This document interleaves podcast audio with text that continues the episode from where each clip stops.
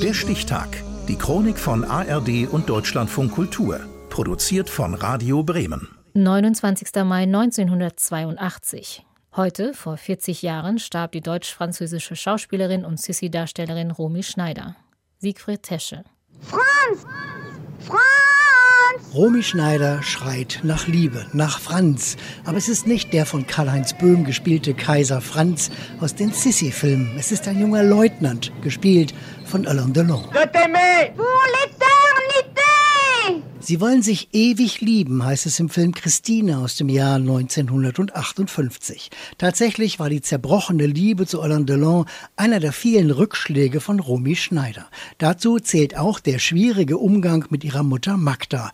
Sie bestimmte, was sie zu tun hatte. Aber Sissi, was machst du denn schon wieder für eine Unordnung? Ich habe mein Körbchen gesucht. Komm, komm jetzt in dein Zimmer, sonst werde ich noch verrückt. Mami, sperr mich doch nicht ein. Ich will noch fischen gehen. Hinzu kam die frühe Trennung der Eltern. Ihr Vater Wolf Albach-Retti verließ sie, als sie fünf war. Romy Schneider musste ins Internat. Besuch bekam sie fast nie. Als ihre Mutter Magda den Gastronomen Hans-Herbert Blatzheim heiratete, wurde es nicht besser. Im Gegenteil, Hans-Joachim Fuchsberger in einer Dokumentation. Der größte Fehler, den er da begangen hat, war, dass er zu diesem Platzheim-Imperium die Romy gezählt hat. Und daraus entstand sicherlich die Spannung, weil die Romy ließ sich bis zu einem gewissen Grad führen und animieren, aber sie ließ sich nicht diktieren. Zu Anfang ihrer Karriere machte Romy noch das, was die Mutter verlangte. Schon mit 15 agierte sie als ihre Filmtochter. Sie drehte fünf Filme in zwei Jahren,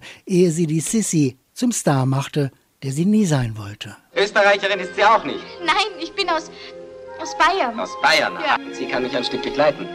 Das heißt, wenn sie Zeit hat. Oh ja, ich hab Zeit, Majestät. Drei riesige Filmerfolge als Sissy und Romy Schneider war festgelegt und unglücklich. Ich war selig. Ich war die Prinzessin nicht nur vor der Kamera. Ich war dauernde Prinzessin. Ich war fast sieben Jahre lang Prinzessin. Aber dann wollte ich es halt eines Tages nicht mehr sein. Sie suchte nach neuen Herausforderungen und ging ins Ausland. Jeanne Moreau, Peter O'Toole und Orson Welles waren plötzlich ihre Partner. Der Prozess. Wie hat er sich heute benommen? Er war ruhig und hat brav gearbeitet. Das hat er den ganzen Tag gemacht. Ich habe ihn ins Mädchenzimmer eingesperrt. Doch nur auf der Weltbühne zu stehen, war für Romy Schneider nicht befriedigend. Das damalige Starsystem machte sie nicht glücklich. Entweder du willst dieser Star sein und akzeptierst und bist dauernd überall zu sehen, was mir Herr Preminger mal gesagt hat, du hast es. Wenn du die sogenannte Weltkarriere machen willst, dann dreh alles, was kommt. Und ich habe es versucht und ich konnte es nicht. Nach ihrer ersten gescheiterten Ehe mit Harry Mein ging sie nach Frankreich und fand die Anerkennung, die ihr zuvor verwehrt worden war. Sie wurde als beste ausländische Schauspielerin geehrt. Zweimal gewann sie den renommierten Filmpreis César. Das wilde Schaf. Sie sind die aufblasbare Puppe, die ich unter Chiffre 317 bestellt habe. Diskretion, Ehrensache. Seien Sie herzlich willkommen. Man darf keine Wunder erwarten. Oh nein, auf keinen Fall. Aus der Prinzessin wurde eine femme fatale, doch das private Glück blieb aus. Auch ihre zweite Ehe mit Daniel Biasini wurde geschieden. Sie heiratete ihren Sekretär. Als ihr Sohn David 1981 durch einen Unfall starb, verkraftete sie den Schicksalsschlag nicht. In ihrer Autobiografie, gelesen von Katja Riemann, schreibt sie ein Jahr vor ihrem Tod: Ich hasse dieses Sissy-Image. Was gebe ich den Menschen schon, außer immer wieder Sissy? Sissy? Ich bin doch längst nicht mehr Sissy. Ich war das auch nie.